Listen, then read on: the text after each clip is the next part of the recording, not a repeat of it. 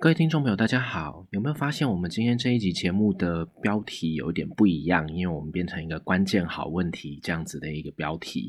呃，是因为我真的很感谢有听众朋友问问题，而且我因为后台的关系，我现在才注意到。但是我真的非常感谢有听众朋友问我问题。所以我才有机会有今天这个机会，把这个其实我本来就有这样子一个分类，这个规划关键好问题的这个规划拿出来用。那我们废话不多说，我赶快先把您的问题，还有我要怎么样答复，先跟大家说一下。就是呃，最主要就是您呃，针对上一次在韩战。二那一讲里面所提到一个问题，说在节目里面提到关于朝鲜战争的起源，您是参考就我是参考沈志华老师的研究成果。您的原文是说，但似乎关于这个起源，沈志华老师有一个非常重要的观点，是毛访问苏联，在莫斯科滞留很长时间，直到中苏重新签中苏友好同盟条约。好，括号旅顺港和中东路问题，是这个条约的重新签订，直接导致斯大林呃对朝鲜态度的变化，这是您的问题本身最重要的部分。所以我就在对于您这个问题在做一个阐释，然后让您知道。我的解释为什么是这个样子？那我要先说，就是您的这个理解其实基本上真的没有错，而且表示您真的有看过沈沈老师的书，我觉得很很很，我觉得非常高兴啊。那您的这个理解啊，体现了其实史达林同意金日成出兵的很大一部分的原因是中苏友好同盟互助条约的签订，就是您说的那个这个条约的重新签订的那个签好的新条约。那这个条约的签订改变了当时的东亚国际局势，至少也改变了史达林原本在一九四五年的时候就做好那个规划。才让他想透过金日成在朝鲜半岛的扩张来挽回签了中苏友好同盟互助条约，就是新的条约之后丢掉的那些利益。那什么利益，我们待会会说啦。我们要先请听众朋友对沈志华老师有关这个大背景的论述的认识。我要先强调，就是您的这个认识是没有问题的。那我之所以先前没有讲这个部分，首先第一点的确是跟您的猜测一样啊，就是我打算在以后再讲的。我本来是规划是想要在之后。专门讲国际局势的时候，再来讲这个部分，所以我才在前面那一讲里面就说，我其实那一讲里面是想要说金日成的出兵是史达林还是毛泽东同意的的这个部分而已。那在这个部分就论证出毛泽东在上一集里面，毛泽东并不是在第一时间就知道，而是在事后才得知的这个结论。这是我在上一讲上一次的节目里面所要说的。所以这是，也就是第二个原因啦，就是我在前一集的节目里面要讲的主旨，只有史达林、毛泽东在同意出兵的这个问题上，谁是主动，谁是被动的状态的这样子的问题而已。好，所以就是对您所提的那个问题的最基本的初步答复是这个样子。但是因为我们是借由您的这个提问来开展出我们今天这个节目，所以呢，我觉得我们就可以顺着这个提问来介绍为什么。您所说的这个条约的签订会让史达林改变主意的这个部分，也就是我其实本来是要要放在国际国际大局势这个背景里面的时候提到的。不过呢，在开始讲这个主题之前，我也要先说一下刚刚说的，就是还有呃提呃提问的听友，您说的那个沈志华老师认为是中苏友好同盟互助条约造成史达林对朝鲜态度的变化，您所使用词汇是沈老师的观点，就是观点这个词，我觉得是非常好，非常具有历史学的 sense 的一个用法。因为这确实是沈志华老师他依据事件发生的先后顺序，以及呢他过去对大量档案的阅读和消化之后所产生的一种呃进入史达林这些历史人物的思路里去思考和判断所产生的一个推论。也就是说啦，档案里面其实并没有真的显示史达林说啊，就因为和毛泽东那个家伙签了那个条约啦，所以我们就得赶快从朝鲜半岛里面获得补偿啊，这样这样子的话。没有档案里面没有这样的话，但是呢，沈志华老师透过刚刚说的那种研究历史的途径，得到了这样子的推论，开展出这样的观点，做出了这样的判断，然后得到这样子的推论。那沈志华老师的这个判断，在历史学的概念里面，就是一种史事，那个事是知识、认识的那个事。这是一种需要长时期的投入研究，以后才会让这种判断越来越接近事实的一种能力。也可以说是历史学者的功力深浅的一种标准啦。但是这种判断并不表示讲的就一定会是对的，因为无论是谁，都一定会受到自己的认识或主观感受，或者是客观的史料来源等等各种原因的限制。所以呢，对于检阅这些学者的研究成果的读者来说，要保持的态度其实就是不要只因为讲的人是来头多大，还是头头衔是不是很厉害这些，就相信他讲的一定是对的。而是要看的是，应该是讲的那个人是从怎样的证据里去做出这样子的推论。也就是说，不要迷信权威，因为譬如说，万一哪一天突然发现一些史料，譬如呃某个电报档案突然被发现啦，或者是史达林的日记，哎哎突然在某个他以前的情妇的后代家里被发现啊之类，就开玩笑了，但是就类似这样。但总之就是有了新的史料，而这个新的史料上面明确的说到史达林是。呃，譬如说，哎，刚好心情不好，然后伏特加喝太多了，然后，呃，结果他就突然觉得啊，金日成真的好可怜呐，所以就下令叫秘书用史达林的名义发电报过去，说他同意出兵。那如果真的看到这个史料了，那可能就可以推翻沈老师的这个推论了。当然呢，这个论这个例子是我乱说的啦，但我只是要指出历史叙述里面本来就有有关于史实的具体描述，譬如人事史地物这些记录，但是也会有属于推论的部分，这些都是有可能会随着新史料的发现而改变的。所以我真的觉得，就是提问的这位听众朋友使用“观点”这个词，代表的是把沈老师这种说法当做一种暂时可信的说法，而不是定论。这真的是一种很有 sense 的说法，所以我忍不住要在正式讲之前，想要拿出来先赞美一下。那同时呢，也想趁着这个机会，向各位听众朋友说明一下有关历史这门学科的性质，就刚刚说的这些特质。不过虽然这么说啦，我个人是认为沈老师的这个说法应该是非常有道理的，所以我是接受这个说法的哦。那另外也因为我接受，所以我也是站在这个基础之上来做今天这集节目的论述内容的。那为什么中苏友好同盟互助条约会有刚刚说的那种直接导致史大林对朝鲜态度的变化的那种影响呢？这其实要先从可以算是中苏友好同盟互助条约的前身的中苏友好同盟条约开始讲起。不过，这个是我打算在以后再详细说的题目，所以我们今天就先请各位听众朋友记得。总之啦。这个所谓的前身是一九四五年的中苏友好同盟条约，在这个条约的内容换文里面，中国它承诺让苏联拥有中长铁路和大连旅顺的使用权。其实不是只有使用权啊，不过这个细节以后我们再说。总之就是先知道苏联在一九四五年的这个条约里面，就至少拥有了可以使用所谓的中长铁路还有旅顺、大连这些港口的权利就好了。这个中苏友好同盟条约签了以后，苏联本来是很高兴的，因为苏联终于取得了从以前俄国时代就垂涎不已的远东不动港。我们听到俄国的远东不动港的时候，常常都是想到了一个词或是一个地名，叫做海参崴这个港口。可是其实海参崴并不是不动港哦，它一年大约都有四分之一到三分之一的时间其实是会结冰的，所以寻求一个不动港一直都是从俄国开始到后来的苏联他们的东亚的战略目标之一。也因为这样啊，所以旅顺这个形势也好，位置也好，而且还是个不动港的天然良港，就会变成俄国或是苏联一直想要拿到手上的一个对象。如果各位。记得就是在甲午战争之后的马关条约里面，其实马关条约是割让了三个地方的，这三个地方是台湾、澎湖还有辽东半岛，也就是上面有大连和旅顺的那个半岛。可是呢，在马关条约结束签订了之后。当时的俄国还不是苏联，就俄国就会为了辽东半岛，然后去揪了法国啊、德国啊，一起向日本做出所谓的干涉还辽这样的举动。这这个举动其实也是造成日后的所谓日俄战争爆发的一个原因呐。但是从这个状况，从这个事情，俄国这个举动，我们就可以知道旅顺对于俄国还有后来的苏联来说，它是一个多么重要的地方。那也就是因为这样，所以原本签了中苏友好同盟条约以后，苏联从国民政府手上拿。到了旅顺的使用权，当然了，还有中长铁路这些啦。这些是让苏联的战术力量可以直接透过铁路连接到海边的口岸，然后呢，再借由不会受到季节限制的军事港口，来向海上投射苏联的武装力量。这样，你可能会有听众朋友会觉得奇怪啊。这么重要的事情，怎么美国会让苏联跟中国去签呢？怎么签这个协议不是违反美国的战略利益吗？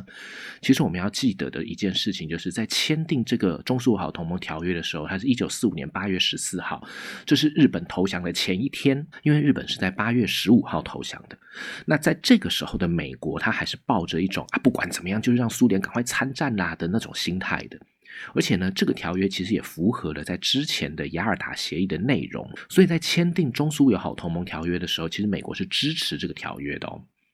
总之呢，苏联本来和蒋中正的政权签了中苏友好同盟条约之后，本来想说以后就要求中共和苏联老大哥一起支持蒋中正的政权就好啦，没想到后来还是有了国共内战。然后国民党还一路被打得乱七八糟，到了一九四九年十月，甚至连中华人民共和国都建立了。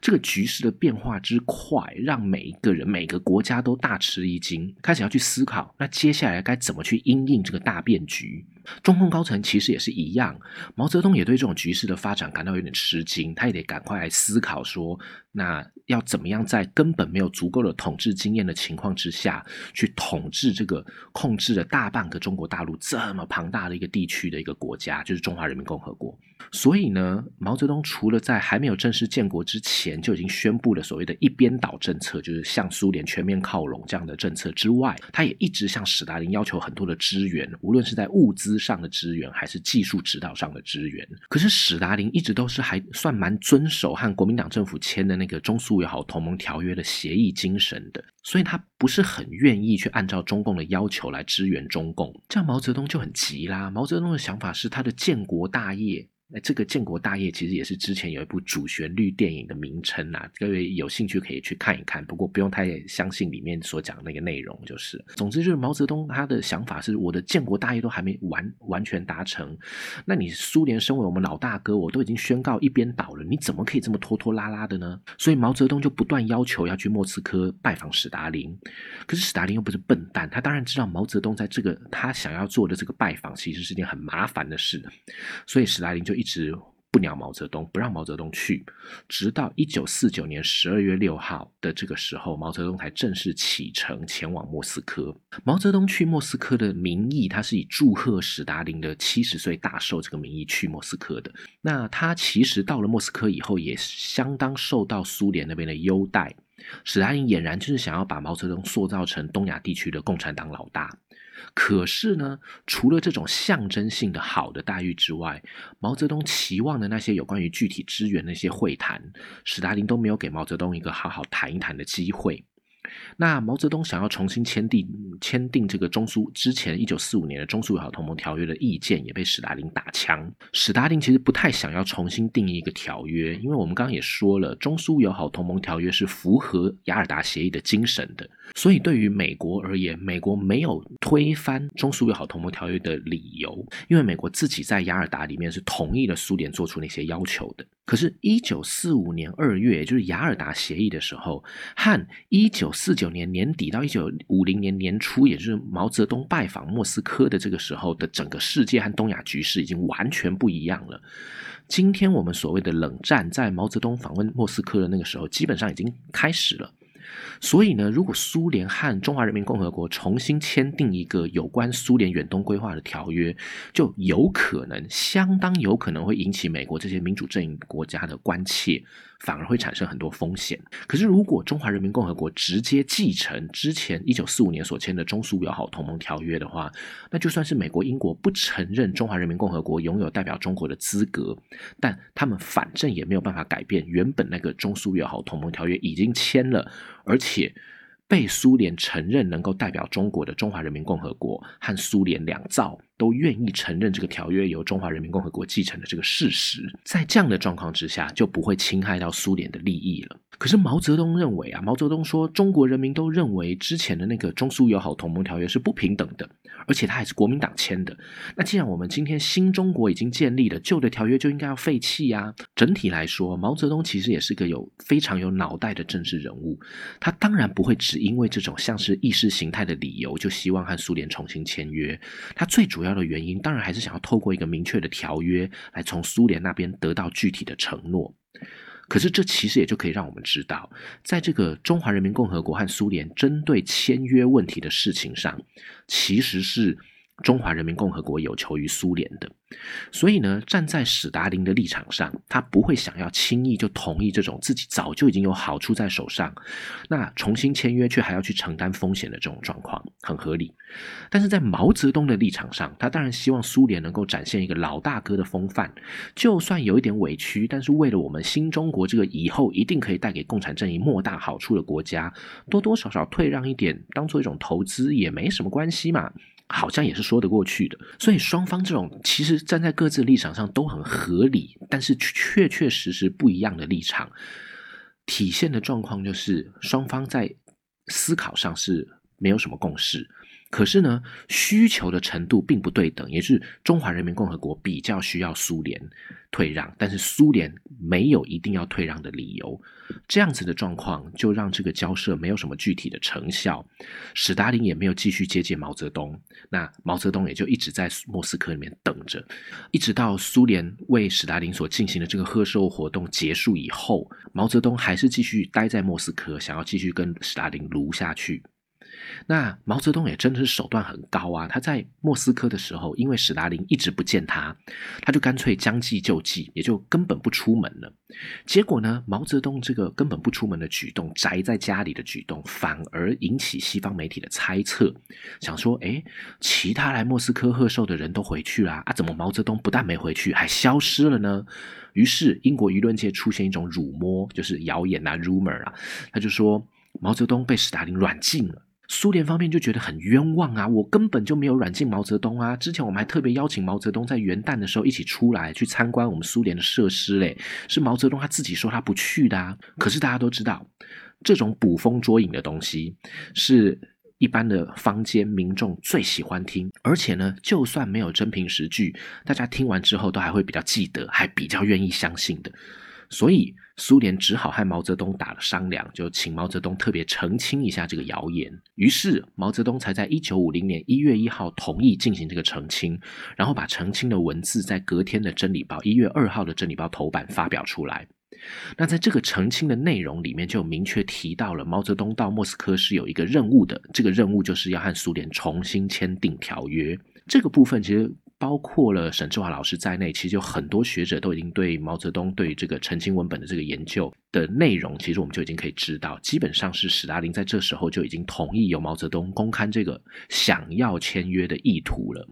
也就是啦，在这个时候一月一号左右的时候，其实史达林应该已经愿意重新签约了啦。好，这是一个在中共和苏联之间的内部关系上，毛泽东抓到了一点让苏联有求于毛泽东的权的这种权力依据的时候了。稍微扭转了一些原本的权力态势不平等的状况。那在国际局势上，又刚好在这段时候出现了一个对于毛泽东极为有利的事件，就是英国决定放弃对中华民国的承认，改成承认中华人民共和国是中国代表政府。其实，在一九四九年十二月三十号的时候，原本就和英国呃关系很密切的印度，那个时候是自治领。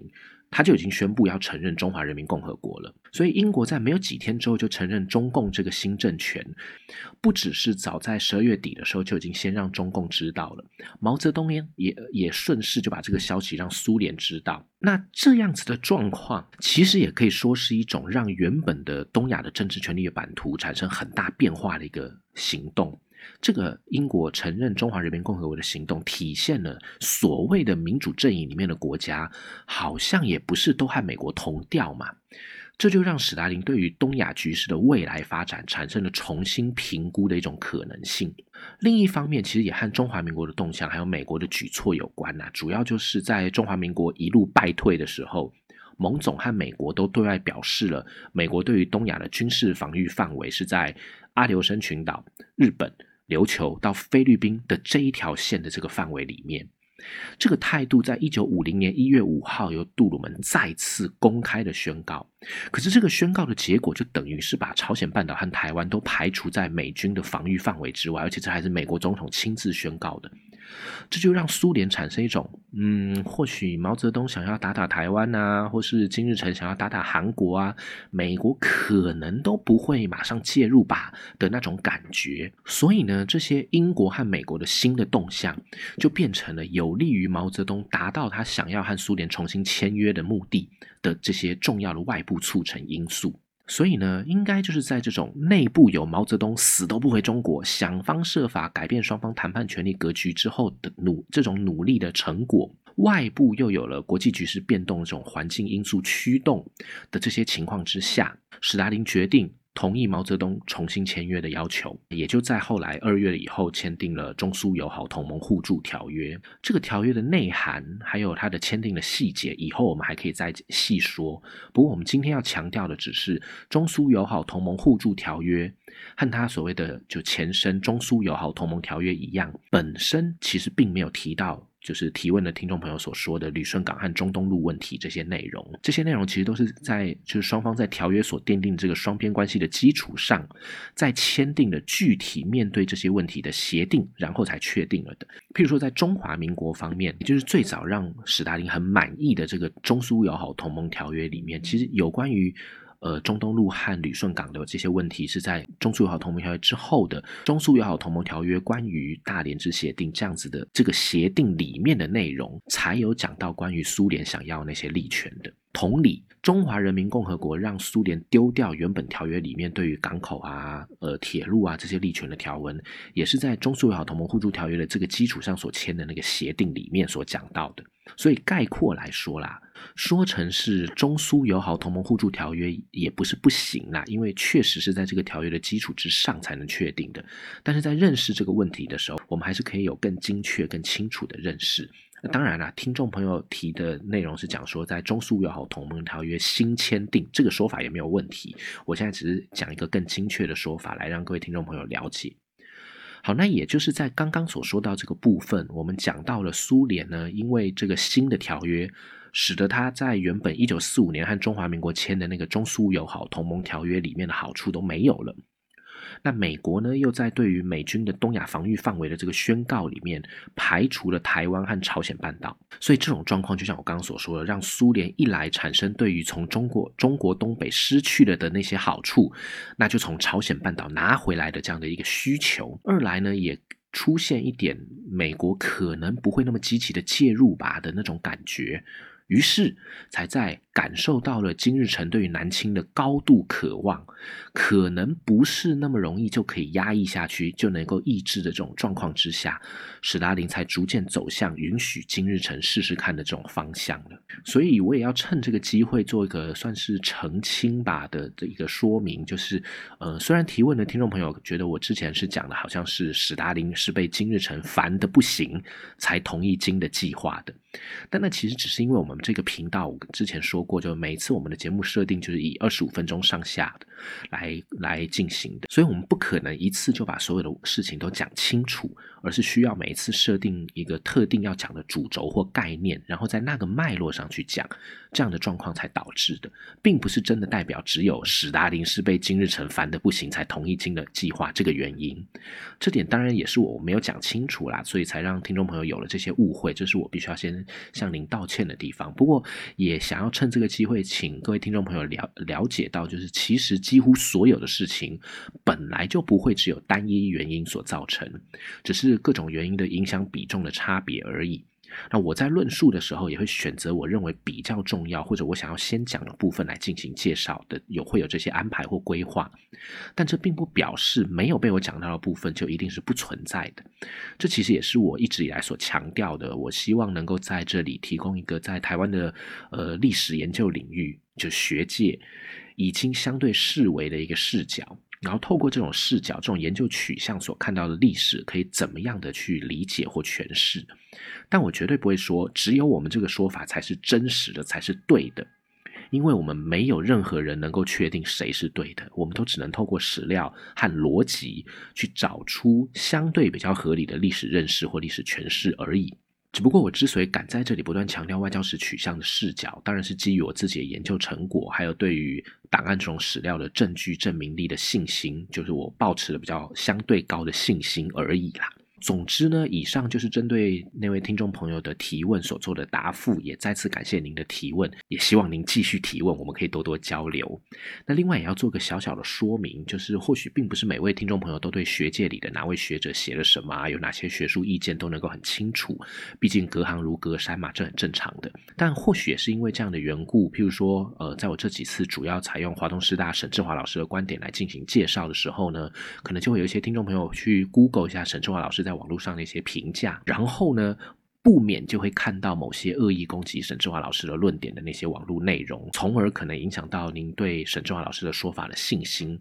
那针对这一点，我当然尊重某些基于各自的立场、这些出发点而对沈老师的论述不以为然的那些评论，我尊重。但我在这边我要说的是，首先在公的部分，我认为从我所熟悉的这套研究取向和研究方法的角度来看，沈春华老师的研究成果是具有高度说服力的。所以呢，我即使不是专攻韩战研究的，我也会援引沈春华老师的研究成果来作为我在探讨东亚冷战情势发展的先行研究，我会把它当当做很重要的先行研究基础。也就是说，我自己的学术训练让我对他的论述保持相当程度的信心。那另外在思的方面，就感受方面，其实沈老师除了也是对我很照顾的师长之外，他其实也是我在两岸华华人史学界里面看到最有使命感，也最无私的想要用他的资源去推广学术研究的学者之一。我是打从心底敬佩这样的学者。当然啦，因为各位听众朋友不知道我是谁，所以我说的这些无论于公于私的这些理由，或许也不是能够全然说服您啦。不过我还是想要趁着这次节目的内容，向呃愿意相信这个节目的主理人，也就是我本人所说的话，能够愿意相信的这些听众朋友做个小小的保证。那顺便也借此向即将退休的沈志华老师借致意一下。好，那呃我们今天这集节目特别放到今年最后，就二零二零年的最后一天上架。除了因为前阵子太忙，而且而且又生了一点小病，所以有点拖延之外，最主要的是想要顺便讲一些感想。首先，还是要对提供这一集节目主题的的灵感来源的听众朋友，就提问的听众朋友，再说一次谢谢哦。也要呃代替前剪片小妹感谢您的祝贺。前剪片小妹她真的有收到祝贺和抖内，我真的对于她这种就是可以不劳而获的待遇，我感到非常的妒忌。好啦，但这个废话我们不多说，就是总之啊，有听众朋友提问这件事情，这其实原本就是我希望有的成效，因为我真的希望能够用这个比较难的节目，比较难听懂的节目，来引起听众朋友对自己。呃，本来对历史或是就无论是历史事件还是历史这门学科的认识，能够产生一些疑问，然后呢，呃，除了自己去寻求自己能够接受的答解答之外，也可以在这里提出问题，对问我，由我来提供一个由外交史取研究取向出发的一种理解视角的内容，来给予各位一个主流视角以外的意见，这样也才能够让这个社会的历史认识越来越多元化。而不是变成我很不喜欢的一言堂，变成大家只想要、只敢要符合主流价值观的说法这样子。所以，对于愿意提出问题的听众朋友，我衷心感谢，也期待，呃，日后还有其他听众朋友愿意向我提提问，或者给我改进的具体意见。譬如说，呃，在一开始的杂音比较多，或是呼气声太大这些问题，呃，我有购置新的麦克风，在我买新的麦克风以后，应该有稍微好一点吧。那呼气声这个部分，我也有尽量注意，或者能够减掉就减掉。那当然了，如果还是有听众朋友觉得我的呼气声太大，也还是可以跟我说，我会再想办法改进。总之，这个频道到今天。二零二零年十二月三十一号的这个时候，差不多是要接近四个半月大了。加上今天的这一集呢，总共是上架了三十集。除了每个月都有三位数的听众朋友订阅以外，我们这个频道的流量也早就破万了。这对我而言真的是一个非常大的鼓舞，非常振奋的一件事情。因为我本来就不想走主流的那种说故事的历史的路，所以我一开始就知道这条路会难走很多。可是现在成长状况其实比我原原本预期的要好。好很多很多诶。何况我其实我连我自己的同温层，就我自己的生活圈，也就是历史学界，其实我都没有去讲，因为我想要跳脱我现实生活的框框去做这件推广的事情，所以会有这样的成长，真的让我非常感动。我也是真心感谢各位听众朋友的支持。所以在这二零二零年的最后一天，除了要向各位听众朋友说声新年快乐以外，也希望各位听众朋友继续支持，然后提供意见给我。还有，如果愿意的话，就帮我这个频道向您的亲朋好友多多推荐，然后订阅。呃，谢谢你们，新年快乐，拜拜。